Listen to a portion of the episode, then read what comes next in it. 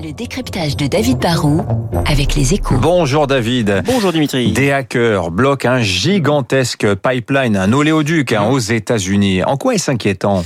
Bah, Aujourd'hui, ceux qui sont inquiets, ce sont les, les Américains, parce que depuis ce week-end, c'est la moitié de l'alimentation en essence de toute la côte Est qui est menacée, hein, dans les aéroports de, de, New York ou de Charlotte, les stations-service de, de, Washington ou de Boston. On pourrait très très vite manquer de carburant, car c'est quand même un tuyau de presque 9000 km dans lequel s'écoule chaque jour en moyenne plus de 380 millions de litres en partant du, golfe du Mexique, qui a été bloqué par un maître chanteur un, informatique. Mais au-delà des conducteurs et pilotes américains, moi je pense que c'est nous tous qui devrions nous inquiéter. Mais alors pourquoi?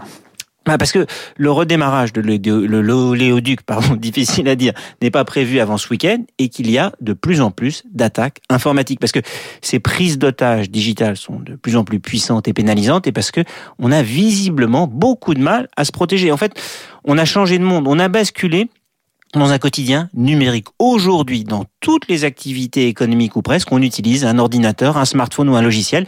Le digital est partout et même au cœur de ce qu'on appelle les infrastructures d'importance vitale. Les hôpitaux, les réseaux électriques, les télécoms, les banques, les ports sont tous les cibles d'attaques et il suffit parfois de trouver un seul point, une seule faille, une faiblesse pour bloquer tout le système, l'attaque digitale est finalement devenue plus efficace qu'une bonne vieille attaque physique. Et ce qui fait peur, c'est que derrière les hackers qui bloquent des systèmes en échange de demandes de rançon, on sait qu'on a aussi déjà basculé dans une forme de cyberguerre entre États. Bon, vous avez vu, David, il s'excuse auprès du FBI d'avoir dérangé. Il n'en voulait qu'à l'argent. Hein. Il dit, oui, explique oui. ça dans le Financial Times. C'est assez incroyable. Et c'est une entreprise. En plus, c'est une entreprise hein, derrière cette mmh. attaque. Est-ce qu'on peut se protéger de ce genre d'attaque, David? Bah, se, se protéger complètement, sans doute que non. Réduire les risques, euh, sans doute que oui. On peut avoir des, des copies, euh, des backups, ce qu'on appelle, de, de, des secours réguliers pour éviter d'être bloqué. On peut aussi avoir des infrastructures en double de temps en temps. Mais peut-être que pour les systèmes les plus critiques, il faudrait passer sur des systèmes véritablement propriétaires, qui sont pas ouverts, pas reliés à Internet. Le, problème, c'est que dans plein d'entreprises, il y a des ordinateurs qui sont branchés sur le web et qui sont donc très vulnérables. Hein.